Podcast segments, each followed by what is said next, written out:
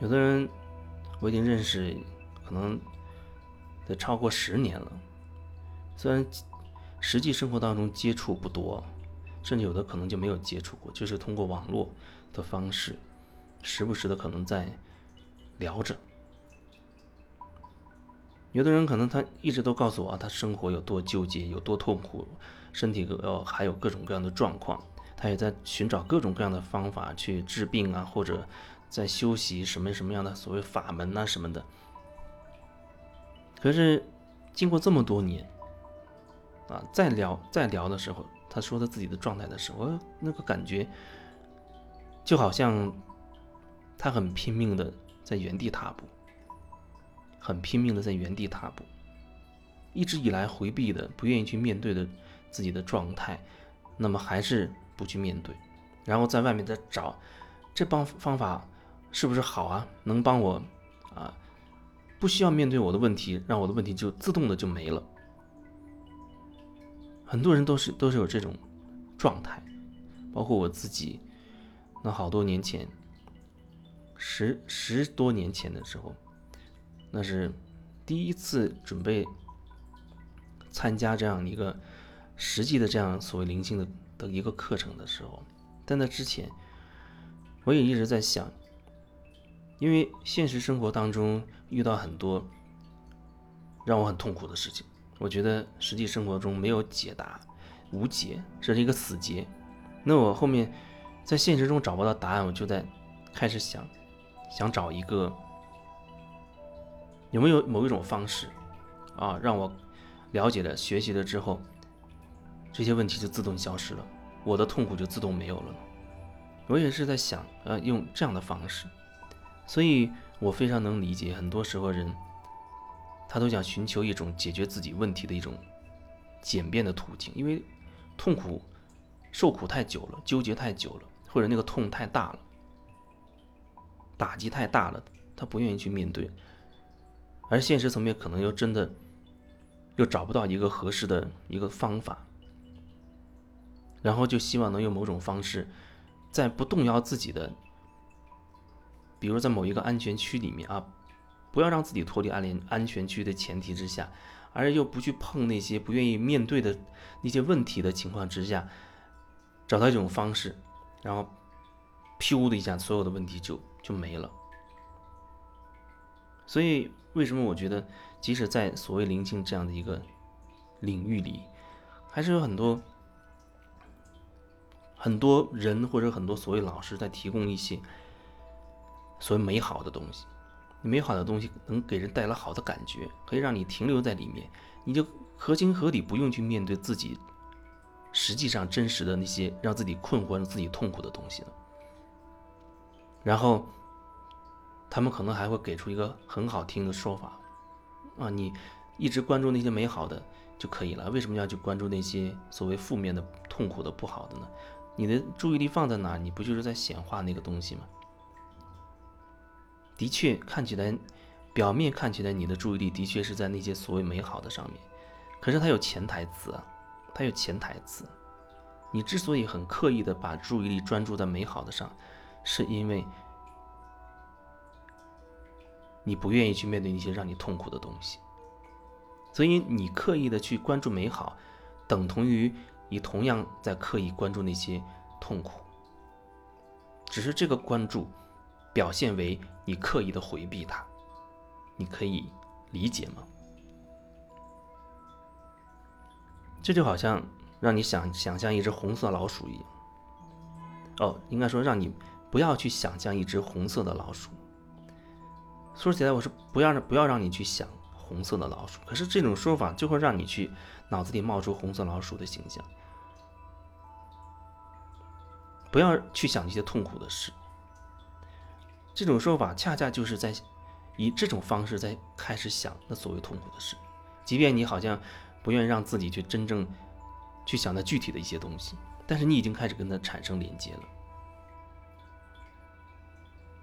美好的东西哦，让你觉得很舒服啊！你觉得哎呀，我很高频，我很高频啊！慢慢的，可能我也不愿意跟那些所谓低频的人打交道，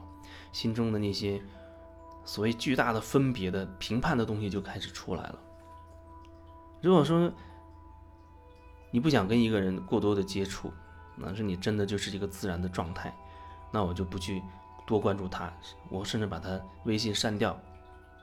或者实际层面我也不会去见他等等，那好像没有什么太大的问题。可是当他额外附加了一些东西，然后那个人太低频，我不我不不我不想让自己的高频被那个低频的人拖低，那就说明你本身存在问题。如果你的状态很稳定，就是那个状态的话，没有谁说会拖你，把你拉下水。你没有漏洞，没有人可以所谓的入侵。正是因为你有漏洞，你还有很多的东西你没有看清楚，所以一碰到那样的东西，就把你内在的那一部分给共鸣、共振出来了。你还以为是别人拖低了你，那不是很可笑吗？所以很多时候。我还是会感受到很多人，他就是就是想要美好的，就是不想如实的去面对自己那些纠结、那些痛苦的点，就是不愿意看，然后很合理化的就是说，我为什么让老让自己重复去体验那些不好的感受呢？另一个层面，我想要说的就是，有时候你会发现，你曾经以为那些负面的，啊，负面的能量也好，你经历的负面的事情也好，直到有有一天你忽然。不知道什么原因，你忽然所谓的想通了，哦，你会发现之前认为那些负面的那些低频的那些不好的事，反而成为自己的一个动力，它会成为自己的一个一个营养品。你会觉得，诶，它转变成所谓的正面正能量的东西了，那是为什么？那至少能说明所谓的能量的正还是能量的负，所谓的那些痛苦。还是你喜悦的东西，是你自己定义的。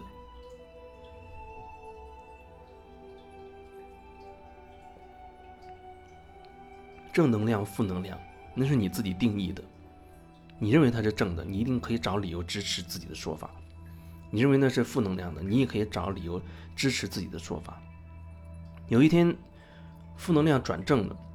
你发现，哎，它变成正能量了，你也可以找合非常合理的理由说明。